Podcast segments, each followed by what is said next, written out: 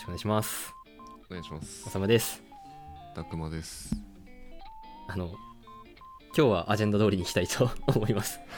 はい。はい、特に不思議な、打ち合わせ通りにね、はい、不思議なアイスブレイクを持ってきてないんで安心してください。よかったです、はい。また裏を書かれるかとはい、で、今日は見ている YouTube チャンネル等々をですね、紹介する流れにしようと思うのですが、その前に、はい、うん。収録が今、11月13日月曜日ですが、今週末、11月17日の金曜日から。7日、金曜日はい。はい、公開収録イベント、夜チルがありまして、私たちのこのテクノトレックのポッドキャスト公開収録しますので、その番宣的に少し話せたらと、そうですね。はい、思思いますという雑な入りなんですが、来てくれないと恐ろしいんでね。路上で話すの怖すぎるんで。ちなみに、何を話すのか。そうだね。あその前にあれかメニューの話かあ、そうっすね。あの、前、えー公開収録するよって言った時にオリジナルドリンク出すよというのもちょっとちらっと増えてたんですけど、こちらが決まりまして、はい。はい、あの我々からは、なんかオリジナルドリンク言うても何か作るとかじゃないんですが、うん。まあ、僕もたくまもあのビール党なのでうん。ちょっと2人にゆかりのあるクラフトビールを仕入れて当日販売しようと思っております仕入れております。はい、えー、と何かというと私が大阪に住んでた頃に好きでよく通っていたブリュワリーがあってえっ、とデラウェアブリューワークスっていう大阪の西成のですね日本日本日本のスラムと 呼ばれているかなり治安の悪いところに あるとこなんですが、まあ、そこがその日雇い労働者が多いんですけどそういった方々に対して雇用を生むという意味も含めたソーシャルグッドなお酒作りがされていてクラフトビールアワードでも賞を取ってるようなすごい美味しいあのビールがあって西西成ライオットエールっていうんですけど、まあ、そちらをですね数数量限定で仕入れて当日持っていきますので。はい。はい。ぜひビール等の方々は手に取っていただけると嬉しいです。またそこでとお値段がはい。500円。500円。なんとほぼ減確か500円、はい。あのこういうねキッチンカーとかって大体1000円近くするうん。と思うんですけどビール、もうそこは利益とかじゃないんでっていうので手に取りやすさの値段でね決めさせていただきましこれより安いビールはあのコンビニか日高屋ぐらいしかないと思うんで。たそうです。であのキッチンカーのあのそもそも夜チルってキッチンカーとか片野さんのイベントなんだけどキッチンカーのメニューもハニーマスタードチキンのホットサンドとかバインミーとか。ねかなりしっかりされてるジャーマンポテト串とか,、うん。なんかこれ見た瞬間にもうビールしかないなって思ったんで個人的には。とても合うと思うので。はい、ぜひぜひ。またそこで、あの、我々初のノノベルティとなる限定のコースターなるものをですね、配布するので、あそうだそうだそう。はい。ただお渡しするだけだとね。ね、テクノトレック味が足りないかもとも思いまして、はい、限定コースターもコースターを。配布します。数量限定。数量限定、もしかしたら将来プレミアムがつくかもしれないので、ないだろ。プレミアつくならもっとなんかガチガチに作りたかったけど。確かに。いや、いつかね、はいメルカリに転売される日を目指してやっていきましょう。確かに転売してくれお願いしてくれ。で、えっ、と、まあ、じゃあ、お前ら収録する言うてるけど何話すねんっていうのも知ってた方が、あの、もし、興味あるけど行くかどうか迷ってる人たちも来やすいかなと思うので、うんはい、当日ですね、あの、ま大体、たくまもフリーランスというか自分で独立始めてから結構キリの良いタイミング、うん何年だっけ ?2 年 ?3 年？4年 ?4 年おお、すげえ。11月に独立して2019年の11月に独立、まあ、開業届を出したうんうんうん。ので、ちょうど4年ですね。すげえな。で、俺も割とこの1年、フリーランスとしてやってきたので、まあ、そういうフリーランスの光と闇的なところをですね、そうですね。はい。あのポッドキャストのいいところってその普通そこまで言言わんよねみたいな話を割と言えるっていうあのところがあると思うんでもちろんそのクライアントに迷惑がかかることとか言うつもりはそうね、もちろんもちろん。まあ、あの誰かに迷惑がかかるわけじゃないけども、文字にするとちょっと角が立つかもな、みたいな。そうそうそれ話すの結構勇気いるよはいねみたいなやつとか、あのトピックとして書いてたよね俺らもそうだねえっとよく聞かれること成長をしなくなるって言われるけどどうなんみたいな人が実際収入どうなんみたいなお前ら収入ぶっちゃけどうなんみたいなのとかね。こんな話どうすんだって感じだけど まあでも我々ぐらいしかねそんなに話せる人たちうんそうねもいないだろうと、結構30とか前後の人たちでね、まあ、転職だったり独立だったりいろいろ考える人も多いかもしれないので、うん。はい。我々のよもやま話をぜひ聞きに来ていただけたら嬉しいです。はい。はい。という番宣をしたところではい。はい。先週は最近聞いているポッドキャストのチャンネルを紹介してきましたが今週は。意外とね反響がありねました。ね意外とみんな気になってくれてるんだなと思ったので今週は YouTube のチャンネルもうちょっと あの視聴者視聴者層が広そうなところを。はい。ね、まあ、ただチャンネルとして視聴者は多いだろうけど俺たちを見ているのでみんな興味を持ってくれるかまた別の話なので。もしかしたらニッチになニッチにはでもならんか。見てる限り。割と誰が見てもおもろそうなやつだけを書いてるつもりです。うん そうね。じゃあ今回はおさむからでいいんじゃないですか？じゃあ私からいきますか。俺からだったんで。はい。うん。でかつ2人のちょっと共通項の多そうなところからで言うと初手が。あでもなんか料理俺すごい好きなんだけどタクも結構見てるんやね。うん。ちょっとそこからいこうかな。なんか、YouTube 見るとき、俺基本音楽か料理かっていうのが、多か。一番最初、なんかな、YouTube って、多分中学校ぐらいからあるけど、俺たちが。たくまニコニコ勢だっけ？うん俺 YouTube 勢なんですけど、初期から。うんずっと音楽と料理を見続けていて、その中でも初期は音楽が強かったよね YouTube そうだね。その中でも料理はね、あの、すごいおすすめチャンネルがいくつかありまして、特にこれだっていうのは、あの、ファビオ飯っていう、はいこの1、2年ですごい TikTok とかショートで伸びたんだけど、いや、ファビオさん俺大好きなんですよ。どのぐらい好きかというと、あの、自分でチャンネル持つ前にやったグランメゾンのまかない飯っていうですね、まだファビオさんがイタリアイタリアから帰って日本であの代々木上原のなんだっけミシュランのよく燃えるシェフがいる。塩で塩で塩そうそうそうそうそう。俺はそのチャンネル書いてるんですけど。ごめんなさい。いやそのそこも含めて話したよ。そうなんか塩に一時期ちょっといてその後にいたレあストラン。そうなんだ。あそうそうそうそう。でその後にいたレストランの時から YouTube やっててなんかちょっとそこと揉めて独立したんだけどその時代からずっと推している、なんかやっぱ本場イタリアに中学校卒業してから修行に行ってたのかな？すげえな義務教育直後から全部投資してるんだ。なんか高校の途中だからそなんかそのぐらいの年から単身でイタリア行ってうん。ちゃんとねその向こうのどの地域ではどういう食材が特徴的だからこういう料理が生まれるんだっていう文化的背景からちゃんと教えてくれるからめちゃくちゃ面白いよね、ただなんかそうそれで言ってなんかうん。レシピ分かりやすいし、シンプルでね。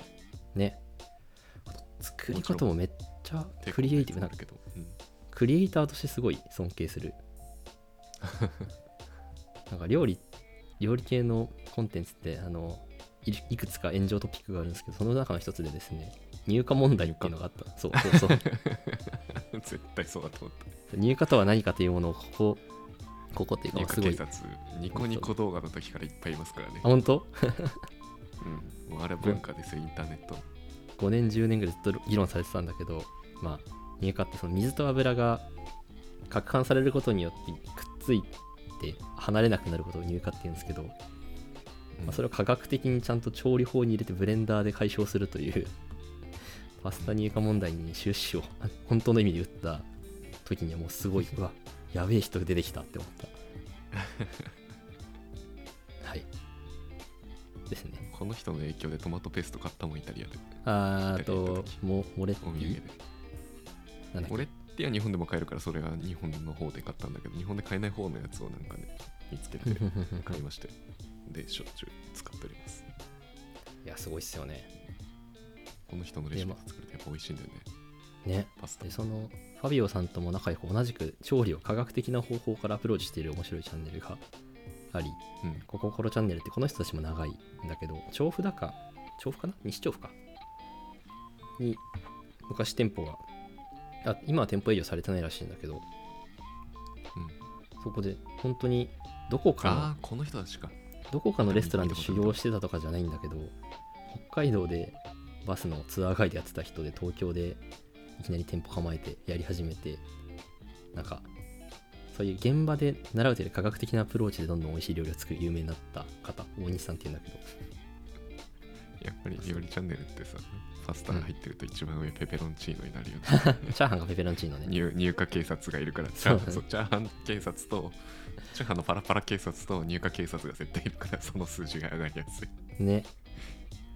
一度そういうあのコココロチャンネルさんは、ま、なんか真正面からそういうの受け止めてきたチャンネルで。うん。でファビオさんはなんかそれを本場のアプローチでなんか終止符を打ったといううん日本の入荷歴入荷歴の中でもですねエピックメーカーの人たちですね、はい、すごいでもなんかむちゃくちゃ凝るスパイス系の料理からなんだ特にぶっ飛んだスパイスとか必要なくても作れる面白い料理とかまでやっててすごい勉強になる。うん。でこの人たちすっげえ好きなんですけど私ちょっとこの23年ダイエットというか適度な運動と適度な食事を心がけていまして そうなるとねね。そうなかなか作れないんですよ。その紹介されてるレシピを。確かにね。だから見始めたのがマッスルグリル。俺マッスルグリル一番最初さ沼の時とかちょっと危機感というかあんま自分向けじゃないなってマッスルグリルを料理カテゴリーに入れるのはちょっと議論がありますけど 論点が。あでもあざみさんその今ちょっと諸事情で出てないですけどうん。あの服部専門調理専門学校で調理師免許持ってるし服部ってあれだよ。この調理界の東大って言われるぐらい結構やばい。しっかりしたところ出てるよ。素晴らしい権威性を持うんだしあの人もその科学的な割とアプローチを脳筋なのにやっているのが面白い。例えば鶏胸肉ってさパサパサになる問題があるじゃないですか。ちそうですね。あれってなどう調理して、まあ、低温調理が一番水分が逃げない、うん。タンパク質の擁護する75度で中まで火入れをしたらねうまみも逃げないし水分量を持ったまま調理できますよっていうのがまあ一般的だけど、まあ、言うてもね水でその周りを温めたら多少抜けちゃうからうん。じゃあ油で 低温調理したら抜けないんじゃね？みたいなことを考えて。フランス料理の調理法であるんだよそういうのが。低温の油で肉に火を通すと、揚げないで、うん。そうそうそうそうそう。でその後周りの油しっかり拭き取れば脂質ほぼゼロのまますごい水分量保ったサラダチキン作れるよねみたいなそういうこともやってたりするん面ですよ。白いな一度100度超えた瞬間に水分と油の交換になってうん。一瞬であがカラッとしちゃう。そうそうそ保湿う。そうどころじゃなくなるのにそのギリギリを攻めるとむしろ残るねおあのマッチョがさ やってるのにそれもそれで面白いよね。ただ普通にすげえ。これはあの沼とかマグマとかああいう筋トレ飯の代表格を作った人たちあそうそうそうそう。そう作っ一番最初に沼で作ったのがそのあざみさんっていうマッスルグリルのそうなんだ。人で。あれも一番最初なんだ見た目が割とグロいからこういうコンテンツ的に受けたけどまあそのちゃんと栄養的にも配分がしっかりしたものなので人気があるという。俺でも名前知ってるけど沼マグマセメント。そうそうそ食べ物につける名前ではとても。う ね。いやー。で次がですねあの体に良いところを紹介した後でですね。はい。体に悪いものもたまに見たくなるので何見てるかというのを紹介しますと「おうちメン TV」っていううん。いや埼玉かどっかでラーメンをやってる、多分俺たちより年下の少年のアカウントなんだけど、少年。まあ、少年青年。毎週金曜日に本当に無無からラーメンを作り出している。麺とかだしとかスープとかその返しだったり油だったりと、えー。あこれやばい。俺見たことなかったけど。見たことない。えめっちゃ面白いよ。ラーメンってこうやってできてんだって。いや これ見るわ急に。俺高校の刺頃さってしまった。ラーメン屋でバイトしてたんだけどあなんかあの頃あそのラーメン屋ではですね、あのシェフのシェフというか作ってる人のことをマスターと呼ばなきゃいけなかったんだけど そう。思想強え。マスターはこうやって作ってたんだなって。いやあのでっけえ鍋豚骨のげんこつと脊髄3日ぐらい煮てたんやなみたいな。うん。そういうのがねわかるいや分かる。俺はバイトはしたことないけどあの父親がうん、全く家事しない人間だったけど唯一ラーメンとそういうスープとかだけをつそうなんだ。凝って作るみたいなでっけえ寸胴鍋で。はいはいはい。母親にぶち切れられながらちっちゃい頃作ってんのを見てて、まあ確かにうまいんだけど出来上がったものはいはいはい。そういうラーメンとか好きな人だったからなんかいつか自分もやってみたい夢はそういえばあったっていうのをこれ見た瞬間に思い出してあーなんか素敵な話。い刺さってしまった。やー料理というかまあマーケターって PDCA 好きじゃないですか。はい。マーケターはねラーメンすごいハマると思う。で主語と述語全部でかいな。珍しく適当な論理で喋ってるけどまあでも刺さってます、はい。N イコール1でここに実例をあります、すごい。あのエンターテインメントとして見てて面白い。TKM ラーメン。俺じゃん。パクモラーメンだよくわかんねえ縁のあるチャンネルだなこれ。そう。これいいっすね。おすすめ。料理系。これいいっすね。料理系は脳髄に刺さるな。タクマもらって3つか4つおすすめ書いてくれてるよね。このまま同じジャンルでじゃあいっちゃいますか、うん。お願いします。割と有名どころ出したのでさっくりって感じだけど一つ目がしずるチャンネルっていうところで。うんもともとやっぱあの一人暮らし始めてから最初にそういうレシピ系で入れたのはクックパッドじゃなくてクラシルだったんで。でクラシルにこのしずるチャンネルっていうのはあのさっき発展していた代々木の、えー代々木上原の塩っていう、うん。あの鳥羽周作さんのシェフのチャンネルなんだけど あの例の一件で問題になった人ですね。はい。ただその一件が起きる前にクラシルで普通に出ててで、まあ、キャラとその出てくるレシピのそのなんて言うんだろうな。普通にもうあの塩で出してるカルボナーラのレシピとか出してて。ね。でそれ作った時に俺今まで人生でカルボナーラカルボナーラ一番好きなんだけど、うん。そのパスタの中でというよりはもう料理の中で。えで一人暮らし始めて最初に作った自炊はそれだったんだけどもうそこからこう何年かけても自分の納得いくのカル カルボナーラを作れたことが人生でなかったんですよね。ストイックなシェフみたいなこと言うな。でやってもうん 納得できなくて。はいはいあはい。の全然レストランではないみたいな。うん。でこう悩みに悩んででここの日この鳥羽さんのシェフのまあもうレストランで出してるしかも塩って結構いい値段するさうん。コースのレストランだから。なんだろうと思ってでそれもレシピは全然シンプルだな。ただトリュフオイルが入ってるだけの違いはいはいはいはいぐらいなんだけどまああとちょっと分量が結構特殊だったりとかあるんだけど作った時にはこれや俺が食べたかったのはこれみたいな。初めてそういうカルボナーラに出会うことができその日それからこの人のあの個別のチャンネルもできてからずっといろいろ見てたりだってねしてたので、ミシェランいいの星持ちのレストランのレシピだもんね。も出してくれるしなんか結構日常的な無限パスタとかああはいはいはい簡単に作れる系とかもうそれこそ牛丼みたいなああいう系のジャンルのやつとかあもうこの人顔からしてなんかそういう感じじゃんおにぎり作ってそうな 人ってめっちゃコメントでこんなおにぎり作ってそうな人がなんでこんな一流のレストランできるんだろうみたいなコメントが人は見かけいというた目とのギャップがそうそうそうでキャラも特殊だからそうだね。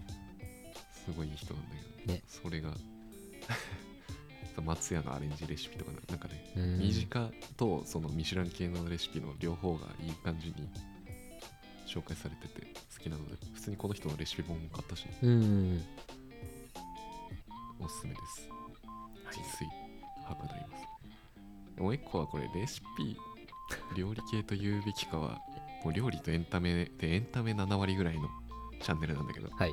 弦の炊事場。もともと本棚食堂とかなんかいやもう大好きです。しょっちゅうチャンネル変わっててこれは相当昔から見てて今ついに111万人になってるんだって今。あそうなんだ。もともと10万人とかあったはずなんだよ。なんかねそんな大規模になったんだね。この人のチャンネルもなんかもう本当クリエイターっていう才能を感じる感じだからさいろんなジャンルの動画があるんだけどまあ、うん。あのなんだろうな。昭和のテレビみたいな料理番組みたいなのを和食のいい感じの映像で出したりとか。であと多分一番人気なのは再現再系のレシピ、ね。うん。コカ・コーラ改善完全再現への道とか。ケンタッキー。これ面白かった。ケンタッキーやばかったね。あの、オロナミン C 改善再現チキンマックナゲット完全再あれ現とか。チキンマックナゲット？ケンタッキーどっちだっけ？なんかケンタッキーも両方やった。味のその出来上がったものまで待てないからいろいろなパターン試す上でさうん。最最終的に生肉のまま食って味確かめてそのまま吐き出すっていう。多分ケンタッキーだ。ケンタッキーがケンタッキーの方が苦戦してたケンタッキー本当に苦戦してたからそうだからあのねやりきるのよ絶対に。すごいよね。これがなんか古き良きニコニコ動画見回るというかさ。あー確かに。あの絶対体に負荷かかってんだけどハンバーガーも。あとなんでコカ・コーラ完全再現の時にはさコカ・コーラにあのちゃんとカフェインも入ってる、そうだカフェインの状態砕いて入れてそう入れすぎて寝れなくなって体ぶち壊しかけながらとか。絶対真似しない方がいいんだけど。そうだね。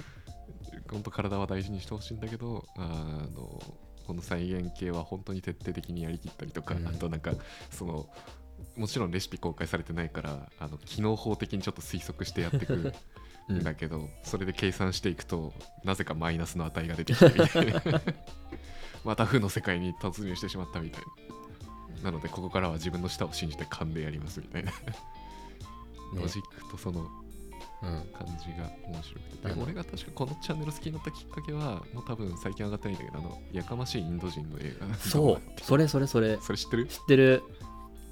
いやめちゃくちゃインドのカレーのいろんなパターンレシピとして出してる人がいるなが俺入りはそっちだった。途中から多分ねそれがバズりすぎてでも本人的には違う方向に行きたくてチャンネル分けたんで、うーんなるほだからイどねンド人のチャンネル別で切り分けて残ってるはず。でもそっちの更新が止まりかけてるっていう感じなのかな。そうそうそう。本人的にはもうこっちの方がいいんだろうね。うん。ただそうやかましいインド人のなインドあれなんだっけもう動画の内容思い出せないけど。インド人の真似しながら喋り方の真似しながらカレー作ってくれるとカレーがガチって。そうそうそうそう。そうあの動画面白かったんだよいやーね。あれ面白かったな。なそうだから笑いながら見れるしなんか真似しようと思えば一応ギリできるレベルうんうの、んでもガッチガチの動あの料理動画って感じなんで面白いんでおすすめです。いいっすね。あともともう一個書いてるのがとにかく売れたい中華料理屋。これ TikTok で俺確か知ったんだよな最初。へえ。割と最近の人で。えーっとねこれさっきよりもさらにエンエンタメ9割。うん。料理1割みたいな。感じなんだけど。まあでも中華料理屋さんなんで、まあ、中華のそのお店でやってるレシピとかなんか実際その鉄鍋の使い方とか手入れの仕方とかなんかそういうガチの中華屋の中身を結構でこの人話がマジで面白いからうん。面白いなと思いながらそういう中華料理屋のあれを見れる。はいはいはい。なんかこの人さレシピもしあの中華一筋ってわかる？わかんない。あれどこなんだろう？中華一筋っていう YouTube そう。でそこのなんかなんだオマージュっぽいのもいくつか投稿してるからああそうなんだ。てっきり同じ厨房の人そなのかと思ってたんだけどあ違う別人なんだ。ねとにかく売れたいって言ってるぐらいその最初期からそのチャンネルを伸ばすために全力を尽くしてる感じの料理屋さん YouTuber のマインドでやってる人だったからなるほど。そういうのはちゃんとあの先人のあれを辿ってるのかもしれない。ありそうありそうこの人ちょっと動画いくつか見てもらったらねうん話の面白さあの初期だと割と緊張して硬くてなんかね 違うんだけど。最近の動画とか見てるとやっぱおもろいんでね。えー、見てみる。TikTok でこの人を知ったきっかけはあの洗濯乾燥機の乾燥機にセーター入れたらあのセーターがめっちゃちっちゃくなっちゃったっていう。全然中華関係ね。え クソどうでもいい動画なんだけどそれが確かもう数百万再生ぐらい回っててあまりに面白かったんで、いや芸芸人が中華料理やってるみたいななるほど。おもろい。やばいなこれ。ジャンル1ジャンルしか今話し終わってないけど、ね半分が。時間がやばい。想定時間の半分が終わろうとしている。2回に分けて撮るからこれ。あり。なんなら俺もう一個料理差し込み忘れてて重要なのがあった。入れてください。えっとリア友というか俺の面を知ってる人とか俺の変色味をうん、知ってる人だったらウケるなーってやつなんだけどあ気まぐれクックをですね。でしょうねそれ出すと思いました。よ いや忘れもしない。さっきのファビオメ気シまぐれクック入れないんだってさっき思った。あ本当？おさむの一覧。いや俺高校3年大学1年なんかそのくらいにさふと友達から「おさむって YouTube チャンネルやってる?」って 連絡がおもむろに来ててかそれそれこそ新平で一回言ってもらった。ああはいはいはい。ゲストに来てからこうなんか連絡送送られてはあって言ったらおさむがマグロさばいてるみたいな。あの前提として視聴者さん向けにご説明しますとおさむは魚介が食べられません。私水の中に住んでいる生き物が一切食べられなくてですね。あの魚から貝とかタコイカ。日本人やってんだろう。本当に全部海のものからかあの川のものまで食べれなくてそうですね。はい。でもそんな僕だったんですけど気まぐれ服をそう送られてきて魚さばくの面白そうだなって思ったの。意味が分かんないんだよな。でいや魚さばいてるの見るうちになんか寿司とかだったら食えんじゃねって思いここ2年ぐらい。まあプラスでちょっと IT の界隈にいるとさやたら IT の人たちって寿司食いたがるやん。また仕事術語が出てるけどまあそうなのか。な そうかもしれない。寿司すごい好きな人多いから会食で見さ会食でちょっとそういう魚介のエッセンスを感じるところをね。はいはいはい。お店として選んでいただくときってすごい申し訳ない気持ちになるから食べれるようになりたいなって思ってたの。寿司屋行っても卵しか食わねえみたいな。あ魚介は寿司だとうんみたいな感じになっちゃうので。苦手な食べ物ありますか？って魚介って言われたら結構会食のお店選び困るよなんか3分の1ぐらい消えたな店って思う。ってなっちゃうね。なんか俺も人生の半分損してるってずっと言われ続けてきて。いうん。てあ俺の人生はあと2倍楽しくなるんだって思って生きてるんですけど。ポジティブだな。でも最近その気まぐれ、ね。はい。そう。ねいやこの前回転寿司久しぶり 久しぶりというかおさま初めてほぼ。回転寿司連れてった時とか子供のように楽しんでて確かに人生何倍か楽しんでるなと思うと。でも本当この2年でね生魚は結構食べれるようになったね。特に海のやつは。ね。驚きですよ本当。魚は海か川か焼くか生かで、まあ、4証言に分けられるじゃないですか。うんうん。そのうちのそ のうちの海かける生はね制覇した。大体。川魚はまた違う、あと川魚はなんか違う、生臭さが。うん、生臭さがねあってからクリアできてないけど4分の1クリアしたのでこの調子で、まあ、だいぶいけますよ。はい、克服していきたいと思います。はい。はい。まあそのきっかけになった気まぐれれク。なんで気まぐれクックみたいクもう人生の恩人ですね金子さんは。あんな一番魚臭いチャンネルって言っても過言ではないぐらい映像から魚の匂い感じるぐらい生々しいさばきを見れるけどね。いやそうだね。俺小5のなんか海浜自然の家っていう宿泊イベントでイワシさばきながら泣いてたから。成長したな。はい成長しましたお互いもう一ジャンルぐらいだけサクッと話してそうだね。一回終了にしますか。はい。あと3倍ぐらいあるけど。ね。えーっとためになりそうなもの？あじゃあ私さっき料理と音楽って話したんで音楽言っていいですか？はい。はい。音楽昔はなんかミュージックビデオとか PV とかばっかだったけど最近音楽兼ね備えた面白いコンテンツたくさん増えてきたなって YouTube を持っていてうん。特にあの島丸楽器イオンモール甲府昭和店のアカウントはですねとても良いんですよ。あれ？これってツイッターでバズっいや違う。TikTok とかで多分バズってると思う。俺が知ってるやつじゃない。あの本当にキーヒーターやってる？この人。目隠しをした状態で触覚と触覚と聴覚と思いきやまさかの嗅覚でギターを当てる変態店長がこのイオンモール甲府昭和店っていうところに島村楽器いましてですね。お面白いな。いやめちゃくちゃ面白いの。あの楽器やってる身からすると確かにあのほとんどの楽器木から作られてるまあ木か金属、そうだね。そう。なので楽器店って割と特徴的な匂いがするんですよ。うん。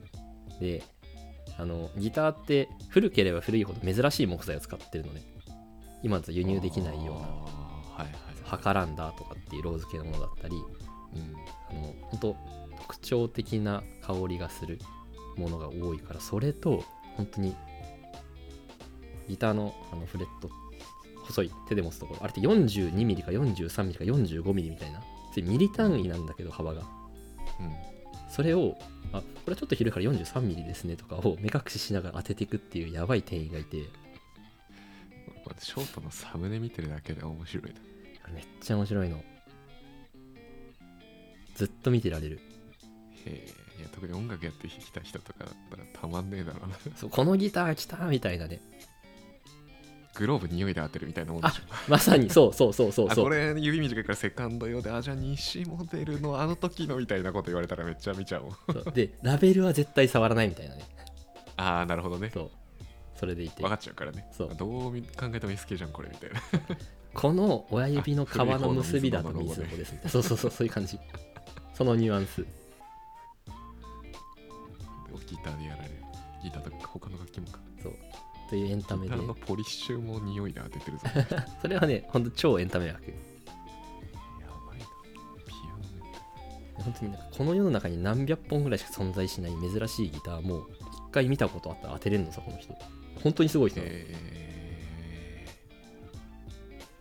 っていうー、そういう変態が島村楽器4モールこ交渉 昭っていうこの超公式っぽいチャンネルでこんなことやってんのおもろい。な ちなみにこの人個人アカウントも最近開設しましてああそうなんだ。そこではあのギターをコントローラーにして青鬼とかやってる。やっぱ俺そういうニコニコ動画のに上がってそうな動画のジャンル大好きやな。あの音でまあ音も周波数だからさユニークに認識できるわけですよパソコンは。うん。これが前でこれが後ろでとかっていうの。えー、えー、えー、とかってやって。それで VALORANT とかもやってたりしますね。なるほどね。はい。これちょっと音楽のエンタメ枠で次はあの本当に音楽聴くの好きだよって人だけ聞いてくれたらと思うんですけど最近ドラマー界隈のアカウントで新星が現れてほうえっ、と、読み方すら俺はちょっとさおぼつかないんだけど、多分、エル・エステパリオ・シベリアーノさんですかね。スペインとかあっちの方の人そう、多分そう、英語ですらないんだよね、喋ってるのも。ただ、あの、ドラマー界の大谷翔平みたいな感じなの。彗星のごとく現れて、圧倒的な、その、テクそう、テクニック、なんかね、テクニックとリズム感って結構別なの。まあ、リズム感ってグルーブ。うんその2つを兼ね備えたなんか全身タトゥーにピアスの多分20代のドラマが現れてでまあそれをその超テクでびっくり人間見てて面白いなってのもあるんだけどたまに日本の曲もコピーしてんのやっぱりね日本のドラマーのレベル高いなって思うんだけどなんかそれこそマキシマムズホルモンとかえっとなるほどね。漫画のワンパンマンってわかる？もうこのワンパンマンのアニメ版のオープニング？かな？とかもいきなりずっとなんだリスト再生して流れてきてあのザ・ヒーロー怒れる拳に火をつけろっていう曲をこの人がコピーしてるんだけど。めちゃくちゃ面白い。すごいうまいし。やっぱアニソンとかは海を渡るんだ。ねねすごいよね。ストレンジャーシンクスとかやってる。でまあその人ちょっと音楽好きな人しかわかんないかもだからちょっと次に行くとこの3つ目ちょっと音楽3つで最後にするんですけどこのモッキンバード・ラベールっていうものかな。アイコンかわいいな。この人日本人なんですけ俺さど昔俺に教えてくれた？うんかもしれない。知ってるぞこれ。てかなんなら再生してるぞと15年前ぐらいからずっと投稿を1年に1回するかしないかなんだけどこれ中学生の時の大谷翔平みたいなもんですか？あそうですね。もし中中学校の時の大谷翔平が YouTube をやっていったらみたいな。あのダース・ベイダーのお面をかぶってその実態を知る人はいないんだけど1年に1回うん。もうマジでグラミー賞クラスの演奏をしていると1本だけギター1本でやってると1個だけ上げてまた1年消えるっていう。一番古い動画15年前だぜ。そう。でこの15年前に使ってるギターがモッキンバードっていう種類なのね。うん。だからそのアカウントがモッキンバードなんてやらなんだけどああそう本当にいろんなギターの公式アカウントフェンダーとかギブソンっていう、まああのスマホ界でいうアップルとグーグルみたいな。公式もコメントするぐらい超テク。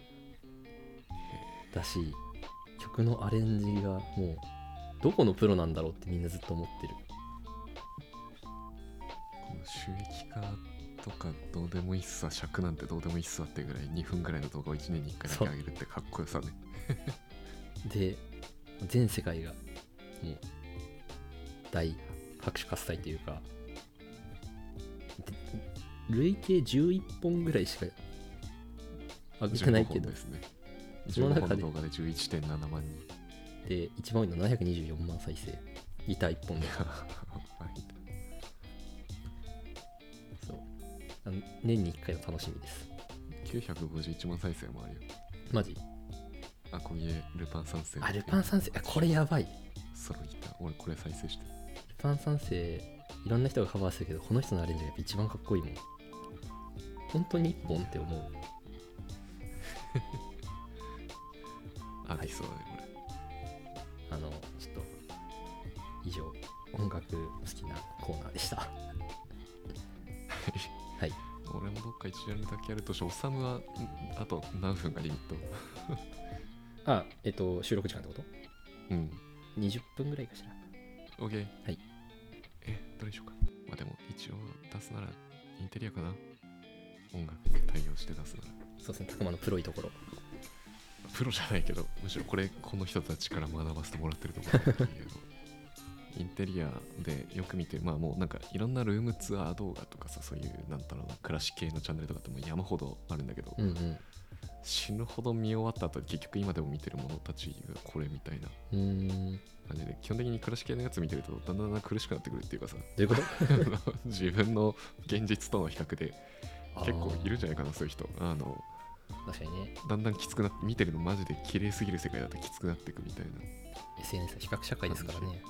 そう。だから結局残ったのが知識系かネタ系かそのなんだメディア的なこう、うん。あくまで第三者としていろんな人を紹介するみたいな感じなんだけど。えっと一つ目がその記憶的散策っていうチャンネルで。初めて見た。見たことある？あない。いなないないない。おさむとか多分相当なんていうんだそれこそグループが合うというかここに出てる人たちとかおさむ好きそうな人えっと好きそうです。とても。だよね。はい。ビームスとかともコラボ企画やってたりしてて、へー。なんかあのそういうなんなんて形容したらなんかカルチャー系っていうと薄いんだけどなんて言うんだろうな。色が多い。うん。で俺が結構そのミッドセンチュリーモダンとかって呼ばれるジャンルが好きで、その辺の好きな人たちが割と出てくることも多いのでこれカラフルで、まあ、インテリアのその名作とか黄金期みたいに言われたものをうまく取り入れながら大体そういうなアーティスト活動やってたりとか画家さんだったりとかなんかそういうカルチャー寄りの人たちがどんな暮らししてるのかっていうルームツアーのいわゆるルームツアーの動画なんだけどなんか出てくるものとかそこに置かれてる小物とかを全部一個一個もうマジで細かく聞いていってこれ何なんですかっていっとこで買ったんですかとかってすごい遊びに行きたい。それが結構面白い。あこれは実は作ったやつでとかこれはその辺で拾った石でとか。実はこの海外に行った時こうこういうことがあってこうこうでここにあるこれなんですみたいななんかそういうストーリーをはいはいはい含めて知っていくのが非常にえー、面白そうみんな金持ってんなって思うけどこれ見ると総額いもう家具分かっちゃうからさああなるほどね総額いくらやねんみたいな部屋とかも全然あるんだけど、まあ、逆に全部ほぼほぼ DIY とかうん拾ってきましたとかの家とかもあってでもそれでもこんなに世界観出るんだみたいなのとか面白いです。えー、見てみます。よくコメントが荒れてその対応が下手くそだなって思うからなんか コメント欄はそんなに見なくていいかなと思うんだけど。そう煽り体制が弱い。ああいやでもきっとねいい人なんだよねちゃんといろんなインテリアにもねその入荷警察みたいなのあんのよマジで。いるんだ。うん。なんジャンルで言うと難しいんだけどまあやっぱそのさお金持ってるなとかもう露骨に分かっちゃうじゃん。だからなんかその辺の選び方とか性質とかリプロダクトリプロダクト警察とかまあなんかうわそうやだ。性格悪そう。いろいろうん。いろいろありまして、まあ、はい。戦争はたまに起きるんですけどあのものコンテンツはめっちゃ好きなのでよく見てます。なるほど。おすすめです。はい。いろんなルームツアー見たい人。特にこのジャンルでもう一個がクリエイティブの裏側。これ多分知ってる人多い。クリエイティブの裏側あの引っ越しとかするときに新しい家具の配置とかですごいよく見てた。うん。やっぱそうだよね、うん。なんかロジカルよりで、ね。そのインテリアの解説をしてくれるみたいな人。ただ多分この人出自はデザイナーさんだから、あのフォトショー芸人みたいな感じでそのインテリア最近よくやってるのはインテリア添削企画っつってフォロワーさんの家に送ってもらってインテリア悩んでるんですっていうのに対してフォトショーのマー加工で そのあじゃあこれはこの椅子なくしてみるとこうですみたいな感じで消えるんだけどこれのフォトショーのうまい編集でそのインテリアのなんだろうな架空のレイアウト変更みたいなのをこれようやんなってぐらい結構いい感じにやってはいはいはい。普通にあのお店に頼んだら全然コーディネート料10万とかも10万以上持ってかれるだろうなうんみたいなやつを全部 YouTube で配信してたりするんだけど、まあ、その辺とかあと最近は多分数字が途中で踊り場になったからなのかネタ要素が強くて 茶番って言われてんだけどあの冒頭がうんいくつかの動画見ると、昔一切やってなかったんだけどなんかすげえ棒読みの演技の茶番みたいな ちょっと瀬戸康味があるというか。ああまでそれで。あ愛らしい茶番ですね。そうそうそうそう。そう。別に変じゃない。うん。俺はまあ人によっては嫌いかもしれない。けど癖はめちゃくちゃ強い、うん。まあでもそれでなんか茶番が始まってでその茶番の内容が本編でちょっと伏線回収されるというか。うーん。なんかそういう感じの構成になってて。あのそういうちょっとロジカルにロジカルっつってもこの人プレゼンがうまいからなんかあ結構無理やりこうこの結論に持っていこうとしてんなみたいなのはロジカル面で言えばあるんだけど、まああロジックとロジッのクが戦ってる。そのせいなんかある程度整理された情報とか、い。なんかその示唆を得るというか今インテリア悩んでんだよなみたいになったら同じようなこのチャンネルの名前に、うん。例えば一人暮らしとかなんかテイスト北欧とか三田センチュリーとかで入れたらそれについての動画めちゃくちゃなコンテンツがもうあうるから、悩んでたらこれ見ると割とあ確かに配置こう変えてみるといいかもなみたいなのは思いつくんじゃないかなと思います。はい。おすすめです。であともう一個が知識系なんだけど、うん多分見てる人多分ほぼいない。ねチャンネル登録者ネル登録者数2690。これ更新頻度少ない系の人が、はいはいはい多分本業デザイナーさんで 2B のなんかいろいろやってる人が、すんごい分かりやすくデザインの歴史をあの多分芸大とか行った時のそういうなんだろうな美術史とか、デザイン史みたいな授業で1年生とか2年生がやるんだろうなみたいな内容をめちゃくちゃ分かりやすく動画化してくれてる人で。ほーすごっ。動画全部見ても21本だから全然大した量じゃないんだけどうんうん。これ見ると、まあ、これ本当にあの最初に言うべきだったあの超インテリアオタク向けの チャンネル。だけどなんかなんだろうなこのレ時代のチェアとかなんかいろいろこう知識がついてきた時に結局これってなんなんどういう影響でこうどういう歴史がつながってこのチェアになってんのとか、このデザイナーって何のルーツでどうなってんのとかそもそもミッドセンチュリーとかあのなんでこんなにいろんなチェアが出てきたりとか家具が増えたのみたいなのが、うん。そのそれこそ第二次世界大戦とかそのさ産業革命とかもあの歴史と紐づいてるんですよインテリアは。いはい。なのでその辺がデザイン誌としてうん。整理して学べるという。意味でそういう家具のデザインもそうだし、うん。建築物まで踏み込んであそう。やってんだそうなねす。ごい。建築の歴史でもあるねインテリアの歴史は。結局中に入れるものだから、はいはい。はい建築側の仕様が変わってくるとそこに対して必要なインテリアが変わってくる。なるほどね。だからミッドセンチュリーとかああいう黄金期にチェア名作チェア椅子がめちゃくちゃ増えたのってうん。その当時の建築がめちゃくちゃシンプルになっちゃっていろんなものが壁に埋め込まれたりした結果あの必要なものが椅子ぐらいしかなく椅子と机ぐらいしかなくなっちゃってそこで そのだだっ広い空間でポツンと置かれてる椅子にその芸術性が求められたりアート性が求められたりっていう審美眼が上がってきている。システムよりもデザインが勝つ瞬間があったわけだ。歴史的に。それもまたこう歴史を繰り返すみたいになってるから、うん。まあ確かになみたいな。最近のミニマリズムとかまあルーツはここかみたいなやつとかがはいはいはい。分かってオタクとしては面白いです。面白そう でであと最後がそれにそれをもう少しカジュアルに教えてくれてるのがゆっくりインテリア。これもニコニコ動画はい。好きだった人からしたらもあのゆっくりたまんねえやつだった。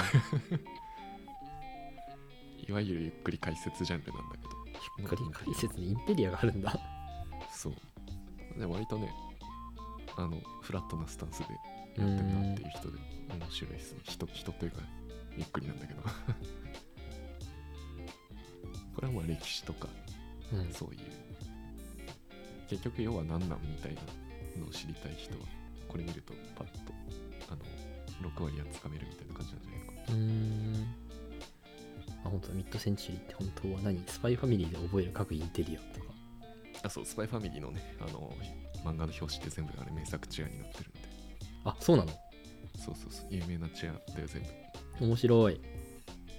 でそれがそう。そその辺をへえいやいいなこういうやっぱり。この辺が平和で面白いです。頭2つだけ記憶的散策とクリエイティブの裏側コメント思いがちなのと煽り体制が弱い人たちなのでよくインスタとかでうん。視聴者のコメントさらしてたりとか。あの大変だなインフルエンサーってって思いながら見てるけど、まあコンテンツは非常におすすめなので。なるほど。インテリ系だったらこの辺かありがとうございます。なはい。はい。今日は一旦この辺にしておきます？ちそうですね、はい。あと倍ぐらいありますけど。ょっと第2回をやっていきましょう。はい。はい。まさかここまで伸びると思わなんだ。はい。はい。じゃあ。ショートにリンクとか貼っとくんで。そうですね。見たい人は見てくださいというのとあと週末ぜひはい。池袋。来てくださいという感じで。池袋で僕たちと握手。はい。はい寒い中ですがぜひお越しいただけたら嬉しいです。はい。はいではでは。ほい。テクノトレックではお便りをお待ちしています。コメントなどぜひ概要欄のフォームより送ってください。それではまた次回お会いしましょう